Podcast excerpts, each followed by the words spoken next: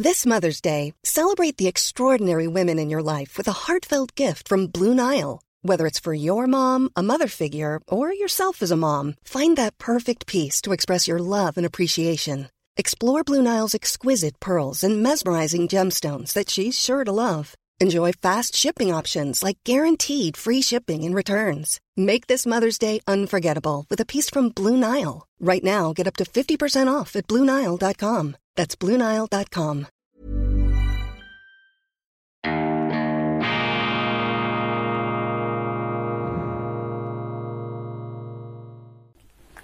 Grüezi miteinander. Einen wunderschönen, beschwingten guten Morgen, meine sehr verehrten Damen und Herren, liebe Freunde, vor allem in Deutschland und in Österreich. Ich begrüße Sie herzlichst, wie immer, zur internationalen Ausgabe von Weltwoche Daily, die andere Sicht, unabhängig, kritisch, gut gelaunt und rasiermesserscharf auf den Punkt gebracht am Dienstag, dem 12. Juli 2000. 2022. Ich gebe zu, der letzte Einschub, da ist auch ein bisschen Wunschdenken dabei, denn ich bin mir sehr wohl bewusst, dass ich nicht alles rasiermesserscharf auf den Punkt bringe in diesen Sendungen, sondern dass ich mich gelegentlich verliere in meinen akrobatischen Wortgirlanden. Unfreiwillig verliere. Ich möchte eigentlich ganz einfache, kurze Sätze machen, aber weil das Ganze eben nicht geskriptet ist und weil es tief in mir drin offensichtlich die Angst gibt,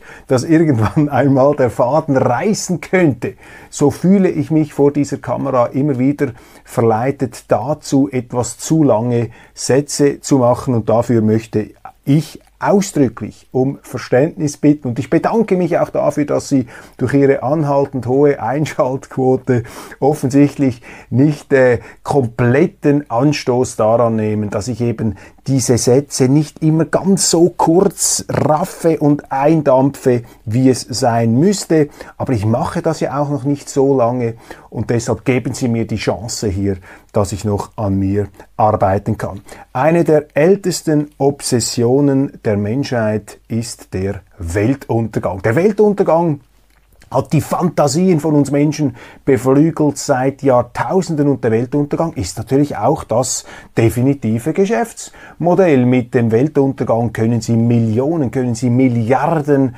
verdienen. Ganze Religionen, ganze Weltanschauungen wurden auf dem Weltuntergang aufgebaut und auf der Warnung vor dem Weltuntergang. Es gibt ja Sekten, ähm, die äh, im Banne des Weltuntergangs stehen. Es gibt sogar Sekten, deren Angehörige sich in Erwartung des Weltuntergangs umgebracht haben, sozusagen Selbstmord aus Angst vor dem Sterben. Das hat alles gegeben. Das zeigt Ihnen jetzt ungeachtet hier vielleicht etwas auch der äh, tragisch ironischen Note, das zeigt Ihnen doch die Macht auch dieser apokalyptischen Vorstellungen, das Gefühl der Endlichkeit, das den Menschen ja begleitet, äh, mehr oder weniger seit der Geburt. Wir sind uns ja bewusst, dass wir sterben müssen dieses äh, Bewusstsein des eigenen Todes ähm, äh, führt eben dazu, dass wir Menschen, Narzissten, Egozentriker wie wir sind, diese Angst vor dem eigenen Tod auf den ganzen Planeten, auf die Menschheit, vielleicht sogar aufs Universum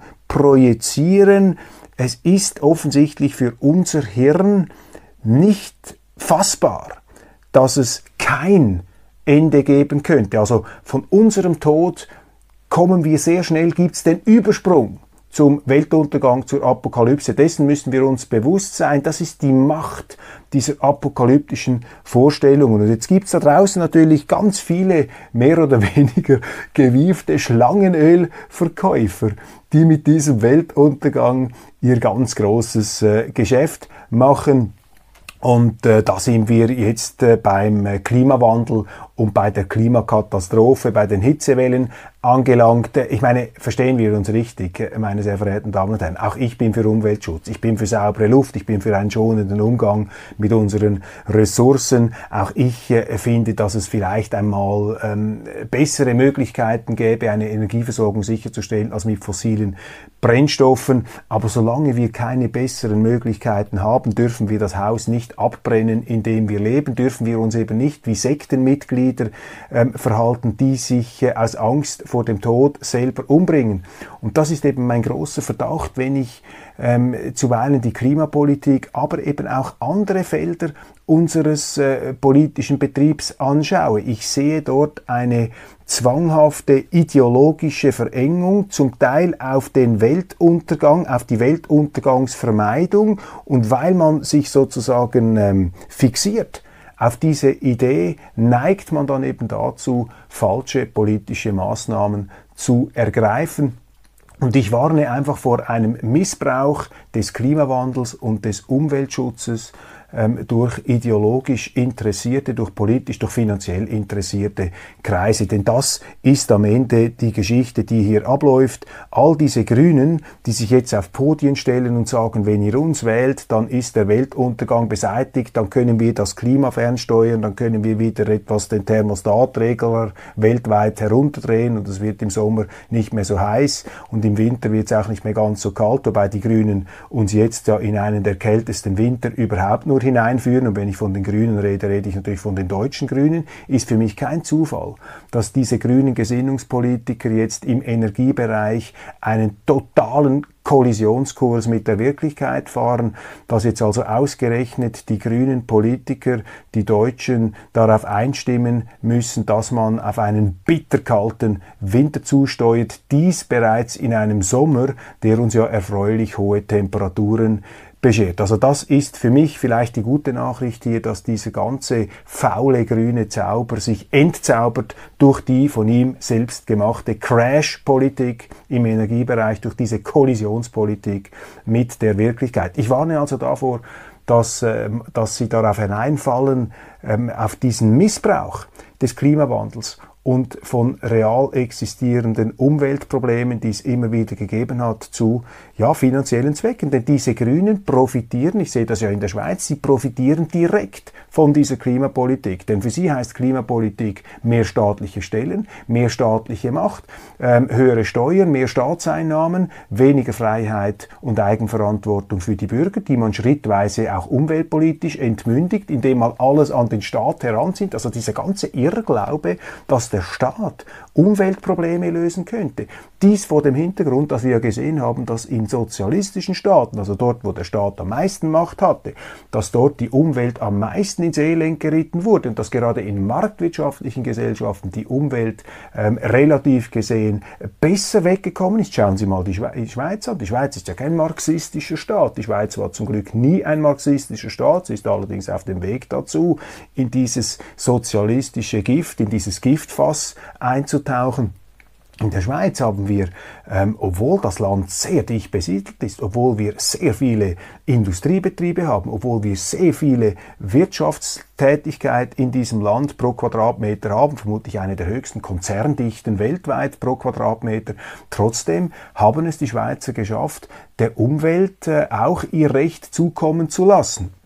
Und es gab auch bei uns Probleme. In den 60er und 70er Jahren waren die äh, Seen ähm, nicht gut beieinander. Äh, das war überdüngt, das war, äh, das roch nicht sehr gut. Und da hat man auch durch gemeinsame Anstrengungen der Politik und des privaten Sektors diese Umweltprobleme gelöst, entschärft und zwar eben nicht durch eine ideologische Einseitigkeit, sondern durch ein ausbalanciertes Verhalten mit Augenmaß und Mitte. Und das ist im Grunde das, wofür wir hier plädieren. Und Sie spüren das ja selber, dass diese Grünen einfach ideologisch extrem sind. Ich habe sogar ein gewisses Verständnis dafür, denn als die Grünen aufkamen, da waren diese Umweltprobleme vielleicht tatsächlich nicht so auf der Agenda der Leute nicht so vorne im Bewusstsein und das ist auch die historische Leistung der Grünen, dass sie dieses Thema angepackt haben. Es gibt auch viele realistische Grüne, leider immer weniger realistische Grüne und viele Grüne, die ganz am Anfang dabei sind, die schütteln heute nur noch den Kopf, wenn sie die Grünen sehen, diese grünen Ideologen, diese grün religiösen Sektierer, ähm, die ähm, jetzt äh, in der Politik zum Teil den Ton angeben. Also man muss auch hier immer wieder differenziert bleiben und darf nicht äh, in Schwarz-Weiß-Denken verfallen. Aber wir warnen in dieser Sendung einfach davor, äh, dass man den Klimawandel missbraucht für eine marxistische, planwirtschaftliche antifreiheitliche Politik, die am Schluss dem Wohlstand der Wirtschaft, den Bürgern und der Umwelt gleichermaßen schadet. Und das Ganze äh, verdichte ich jetzt auf den Satz, genießen Sie den Sommer. Das ist eigentlich die Essenz meiner einführenden Worte hier. Ich brauchte etwas länger, um auf den Punkt zu kommen. Ja, steigen wir in die Nachrichten ein. In Deutschland, hochinteressant, der Markt für Wirtschaftsberater wächst massiv schneller als die Wirtschaft als das Bruttoinlandsprodukt. Die Statistik entnehme ich dem Handelsblatt.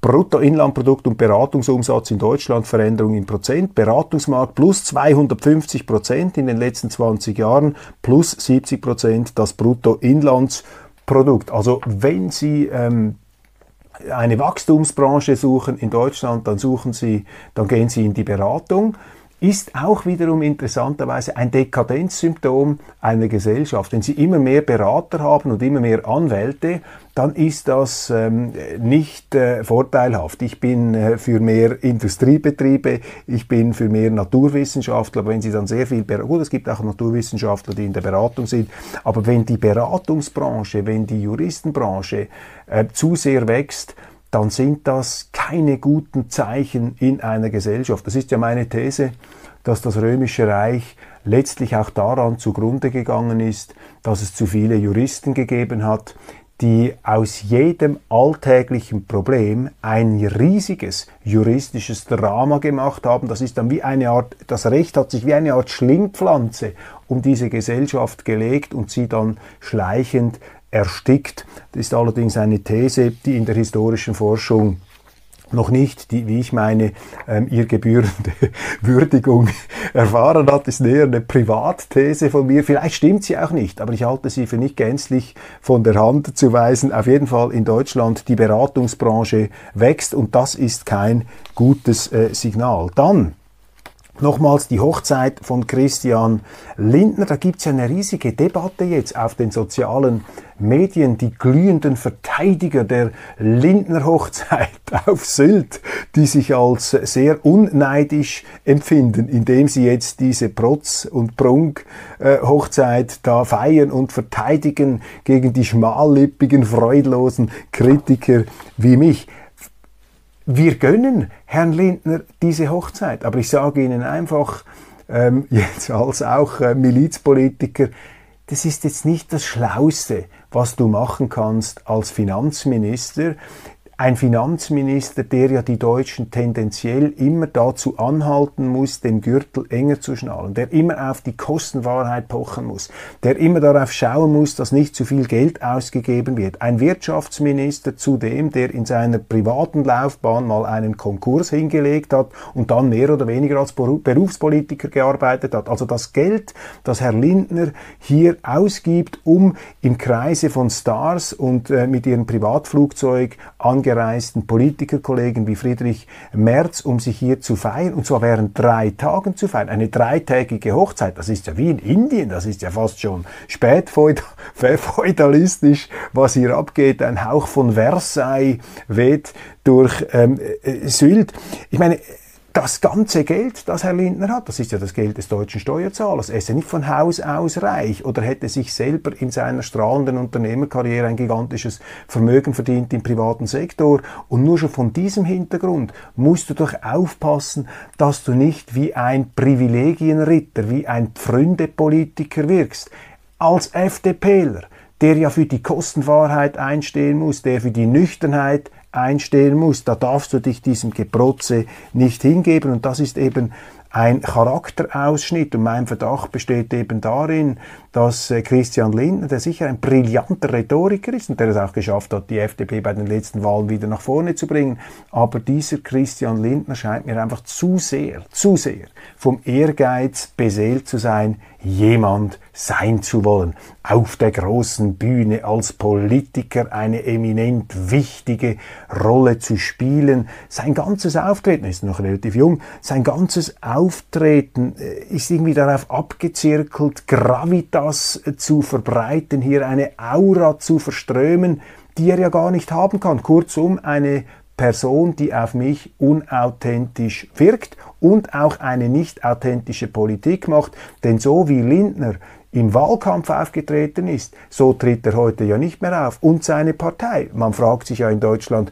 wo ist eigentlich diese FDP geblieben? Ist das eine Buschmann-FDP, die die Linken zu überholen versucht im Bereich völlig durchgeknallter gesellschaftspolitischer Reformen? Wo ist hier die äh, Kostendisziplin FDP?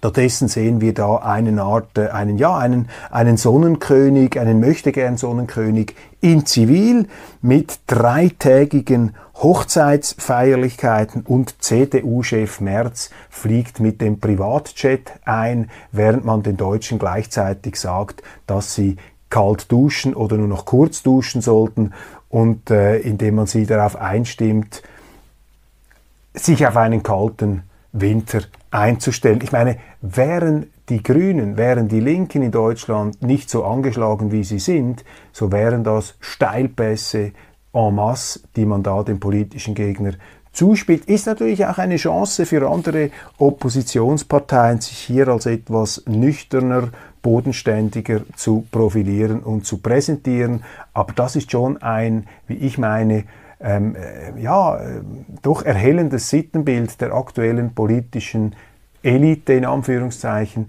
in äh, Deutschland. Und wenn man das kritisiert, wenn man das etwas hinterfragt, ist das nicht Ausdruck einer Neidkultur, sondern man fragt sich einfach, Entschuldigung, woher hat er eigentlich die Kohle, um ein derartig rauschendes Fest zu machen? Oder wird er bezahlt? Hat er irgendwelche Geldgeber im Hintergrund? Das sind doch die Fragen, die da ähm, auf kommen.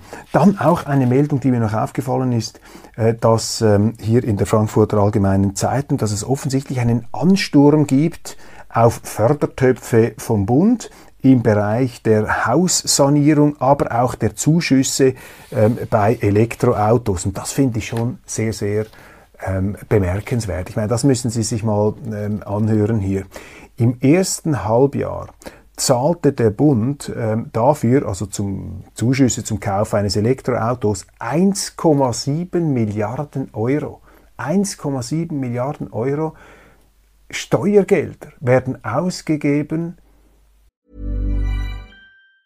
When you're ready to pop the question, the last thing you want to do is second guess the ring. At BlueNile.com you can design a one-of-a-kind ring with the ease and convenience of shopping online. Choose your diamond and setting. When you find the one, you'll get it delivered right to your door. Go to Bluenile.com and use promo code LISTEN to get $50 off your purchase of $500 or more. That's code LISTEN at Bluenile.com for $50 off your purchase.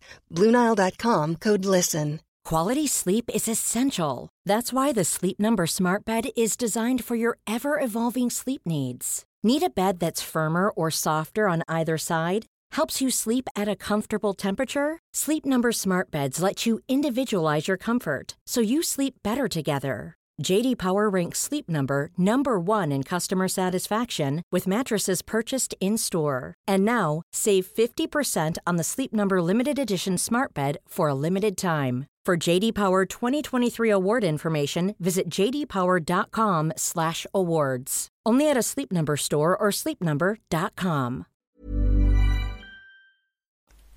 um den Kauf von Elektroautos zu subventionieren. Knapp 30 Prozent mehr als im gleichen Zeitraum des Vorjahres. Käufer eines rein elektrischen Autos bekommen derzeit bis zu 6.000 Euro vom Bund und 3.000 Euro vom Hersteller. Für Plug-in-Hybride, die auch über einen Verbrennungsmotor verfügen, gibt es bis zu 4.500 Euro vom Staat und 2.250 Euro vom Unternehmen. Und da sehen Sie einfach, wie verzerrt dieser Markt für Elektroautos ist. Man versucht diese Elektroautos geradezu äh, in die deutsche Bevölkerung hineinzudrücken. Auch eine Art ein Erziehungs-, ein Umerziehungsprojekt. Man möchte sie vom Dieselmotor, der ja an sich eine unglaublich geniale Erfindung ist und unter ökologischen Gesichtspunkten meines Erachtens immer noch dem Elektroauto ähm, vor dem Elektromotor vorzuziehen wäre.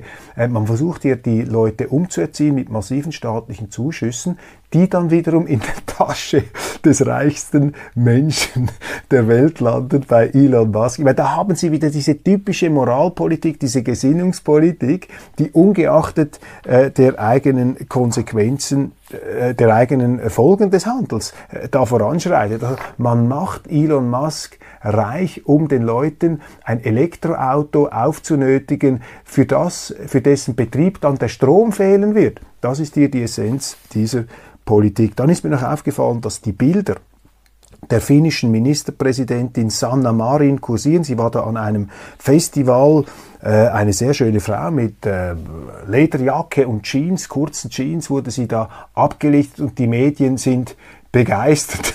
Und das sagt einfach sehr viel aus über unsere Medien, dass sie sich einfach von diesen Oberflächlichkeiten da ähm, immer wieder ähm, bezirzen und einlullen ähm, äh, lassen. Eine optimistische Frau in Lederjacke, Shorts und Stiefeln und unsere Journalisten sind begeistert. Kein Wunder, dass auch die Medien hier die wesentlichen Prioritäten der Aktualität immer wieder verfehlen, wenn es schon reicht, eine Ministerpräsidentin in Lederjacke um hier sozusagen kollektives Entzücken auszulösen.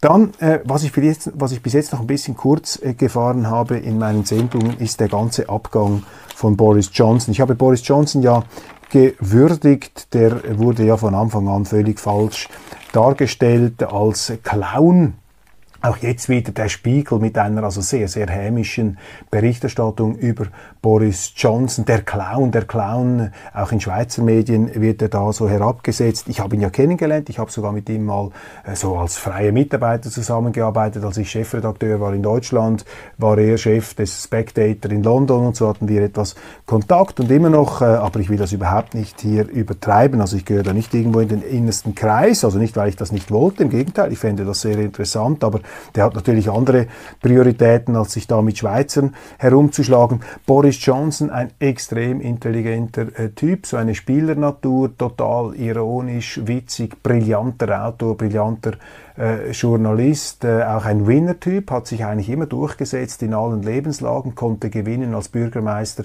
in London, hat sich dann auch äh, über sehr große Rückschläge eigentlich doch noch in dieses Premierministeramt hineinmanövriert, ein brillant, also wirklich ganz exzellente Kampagne gemacht, äh, um diesen Brexit durchzuziehen, reduziert den Wahlkampf, reduziert auch mit äh, tollen Werbeeinfällen äh, aus der Filmwelt geborgen, äh, wie er diesen Brexit durchgezogen hat, wie er die Wahlen gewonnen hat. Das ist alles wirklich ein Meisterstück gleichzeitig und das ist im Grunde äh, einfach das äh, auch ein, ein wie soll ich sagen, ein Gütesiegel der britischen Demokratie. Man hat es ihm nicht verziehen, dass er, dass er gelogen hat während der Corona-Pandemie und dass er eine Politik der doppelten Maßstäbe gemacht hat, während er zum einen das ganze Land eingesperrt hat im Lockdown, Zero Tolerance, hat er sich selber äh, Partys genehmigt, wie irgendein äh, Student da in einer Upper Class University an Regierungssitz Downing Street 10. Und das geht einfach nicht. Die Briten sind bereit, eine gewisse Klassengesellschaft zu akzeptieren, aber wenn man oben dann eine Art äh, Sodom und Gomorra Privilegienwirtschaft macht und die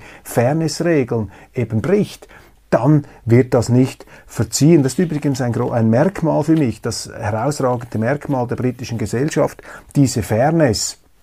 Sehen Sie übrigens äh, an einem interessanten Beispiel Sport im 19. Jahrhundert. Damals äh, ist, hat das angefangen mit Boxen zum Beispiel, Fußball. Und in diesen äh, sportlichen Sphären, zum Beispiel im Boxring, da konnte also der Adlige gegen den Nicht-Adligen boxen. Die Leistung ähm, musste entscheiden, nicht die soziale Herkunft und die Regeln waren für alle gleich. Und dieser Fairness-Gedanke, äh, das ist das, was wir an Großbritannien bewundern und das hat Boris Johnson missachtet und er hat es eben nicht nur bei Corona missachtet, er hat es eben auch in dieser ganzen Ukraine-Dimension missachtet. Das machen allerdings äh, die Deutschen und die Schweizer auch, indem zum Beispiel Großbritannien ähm, Unternehmer, die einen russischen Pass haben, entrechtet, enteignet, faktisch enteignet haben und außerhalb quasi des Gesetzes ähm, äh, lokalisiert haben. Das heißt also, man hat diesen russischen Unternehmen, die man irgendeines engen Verdachts mit dem Kreml oder was auch immer äh, verdächtigt, ohne das bewiesen zu haben, die hat man eben nicht mehr fair behandelt. Da gilt dann eben der Rechtsstaat, die Rule of Law, äh, diese Fairness nicht mehr. Das ähm, ist ein, ein Merkmal irgendwo unserer Zeit und das ist eine ganz gefährliche Entwicklung, äh, die ich da beobachte, dass wir einfach wieder zurückfallen in so eine Art nationalistische Stammesjustiz, Sippenhaftjustiz und Boris Johnson hat da auch mitgemacht und das hat ihn allerdings nicht jetzt den Kopf gekostet, sondern sein Verhalten, äh, sein nicht faires Verhalten in der ganzen äh, Corona-Pandemie. Jetzt ungeachtet dessen ähm, ertönen schon die Jubelgesänge und die, äh, in Brüssel hat man die Korken knallen lassen, dass dieser Populist jetzt da äh, endgültig, endgültig zum Teufel äh, gejagt worden sei, nach Trump nun also auch Boris Johnson weg und äh, man kann eben dieses äh, Brustgetrommel bereits vernehmen, dass jetzt da die Technokraten äh, sich wieder sicher im Sattel fühlen. Vielleicht ein Wort zum Populismus in diesem Zusammenhang. Ich bin ein Verteidiger des ähm, Populismus und zwar äh, des Populismus, ähm, äh, wie ich ihn hier verstehe. Das, was ähm, Populismus äh, im Wortsinn heißt, gemäß Duden, ist äh, ein populistischer Politiker, ist ein Politiker, der immer das sagt, was sein jeweiliges Publikum hören will. Also wenn er vor linkem Publikum redet, ist er links, wenn er vor einem rechten Publikum redet, ist er rechts. Aber das ist nicht der Populismus, wie ich ihn verstehe. Ein Populist ähm, oder das, was, was hier passiert, das sind ja nicht, Boris Johnson hat nicht andere Meinungen vertreten. Er hat immer diese Brexit-Schiene äh, hier gefahren. Dieser Populismus ist äh, eine Politik, die das Unbehagen vieler Leute an dieser Abgehobenheit, an dieser eben, an diesem Sylt-Syndrom, an dieser äh, Überflieger-Pseudo-Elite, äh, die dieses Unbehagen ernst genommen hat. Das ist eigentlich der gute Ansatz des Populismus, dass man, ähm, dass man hier eben das demokratische Element zurückgebracht hat in eine Politik, die sich immer mehr entfernt hat von den Bedürfnissen, Befürchtungen und Sorgen der Leute. Und das wäre nicht gut, wenn jetzt sozusagen das Ende eines Boris Johnson oder auch die Abwahl eines äh, Donald Trump in den USA dazu führen würde, dass sich diese eben zum Teil etwas abgehobenen Eliten bestätigt darin sehen würden, ähm, in diese Abgehobenheit wieder äh, zurückzukehren. Diese Abgehobenheit ist natürlich da, sondern ähm, dass man das wird sich dann eben auch wieder rächen. Also dann würden diese ähm, ähm, äh, sogenannten populistischen Strömungen wieder an Gewicht gewinnen. Also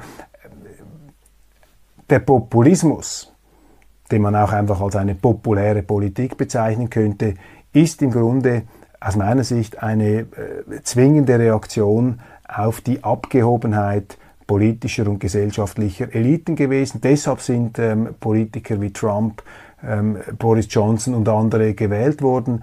Und wenn die Politik abgehoben bleibt, dann werden eben die sogenannten Populisten immer wieder Aufwind ähm, bekommen. Und der Populismus an sich ist wieder etwas Gutes, ist, ist im Grunde etwas Gutes, aber es gibt natürlich auch schlechte Populisten. Es gibt auch Populisten im Mainstream, grüne Populisten, linke Populisten, die dann eben ähm, der Definition näher stehen, wie ich sie vorhin beim Duden erwähnt habe, die dann eben eher Schlangenölverkäufer sind. Aber Boris Johnson wird viel zu hart hier äh, beurteilt.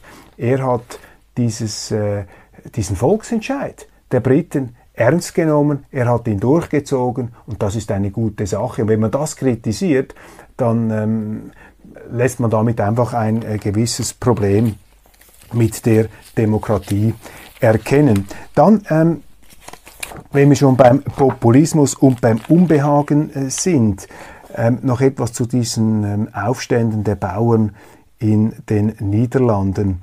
Das ist ja hochinteressant, das wird ja nicht so groß gefahren in den Medien. Auch ich habe das erst relativ spät mitbekommen, diese massiven Aufstände, die eben eine Reaktion darauf bilden, ähm, dass da äh, von Seiten der Regierung eine Praxis weltfremde die Existenzgrundlage vieler Bauern bedrohende Klimapolitik eine äh, verordnet worden ist, nämlich durch äh, eine Limitierung des Stickstoffausstoßes, der faktisch dazu führen könnte, so sagt man, dass ein Drittel der niederländischen Bauern ihre Existenz verlieren könnten. Und diese Proteste haben jetzt auch übergegriffen auf Deutschland. Und das ist genau ein solcher Aufstand, der Wirklichkeit, ein Aufstand der Demokratie gegen die Abgehobenheit der Politik, ein Aufstand der Umweltpraktiker, der Bauern gegen die Umwelttheoretiker in den ähm, geschlossenen Abteilungen der Politik. Und das muss man ernst nehmen, das darf man nicht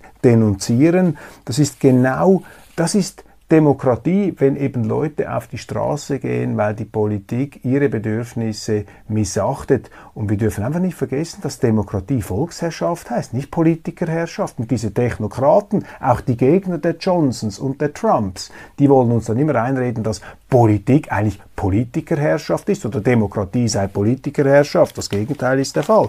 Ähm, äh, Demokratie heißt, dass die Bürger am Schluss der Chef sind. Mit Kriegsverbrechern reden ist ein großes Thema im Spiegel. Damit hadert jetzt da der deutsche Medien-Mainstream, wenn Kanzler Scholz offensichtlich immer noch regelmäßig mit Putin telefoniert. Soll man das? Soll man das nicht tun? Ja, natürlich muss man das tun.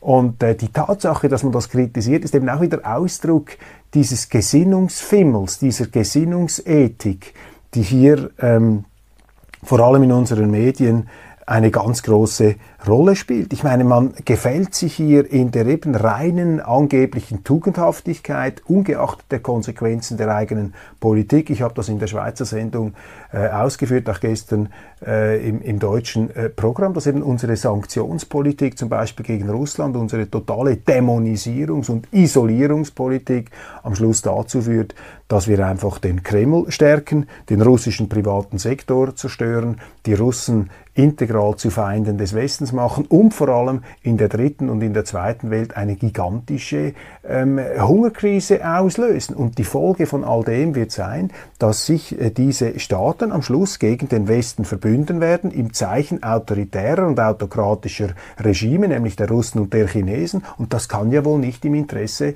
des Westens unserer demokratischen Sphäre sein. Deshalb plädiere ich ja dafür, dass man diese Sanktionspolitik, diese Dämonisierungspolitik hinterfragt. Das macht einen nicht zu einem Fürsprecher des Kreml oder zu einem Verherrlicher oder Verharmloser dieses Krieges, ganz im Gegenteil, sondern so reden halt Realisten und der Realismus hat es derzeit schwer in ähm, Europa, auch in der Schweiz, aber er kommt zurück, zurück und ähm, wir werden uns natürlich mit Kräften dafür einsetzen, dass dieser Realismus äh, hier wieder am Boden gewinnt. Meine Damen und Herren, wir sind bereits bei Minute 30 angelangt und äh, deshalb möchte ich es mal äh, an diesem Punkt bewenden lassen. Ich danke Ihnen ganz, ganz herzlich für die Aufmerksamkeit, äh, freue mich, dass Sie dabei gewesen sind und äh, ja, Kommen Sie morgen wieder. Wir bleiben äh, hier äh, im Zeichen ähm, der äh, fundierten Zuversicht und wir geben der Apokalypse, wie ich eingangs erläutert habe, wir geben der Apokalypse keine Chance, sondern genießen so den Sommer so gut es geht und äh, auch wenn wir den Kopf schütteln müssen, über äh, die Entscheidungen gewisser Politiker, aber eben das Negative, die Fehlentscheidungen, die produzieren immer auch eine Reaktion und deshalb ist mein Optimismus ungebrochen, dass ähm, schlechte Zeiten, schlechte wirtschaftliche Zeiten immer, und das hat die Geschichte gezeigt, immer zu einer Rückkehr solider, vernünftiger politischer Werte geführt haben. Einen wunderschönen Tag, bis morgen.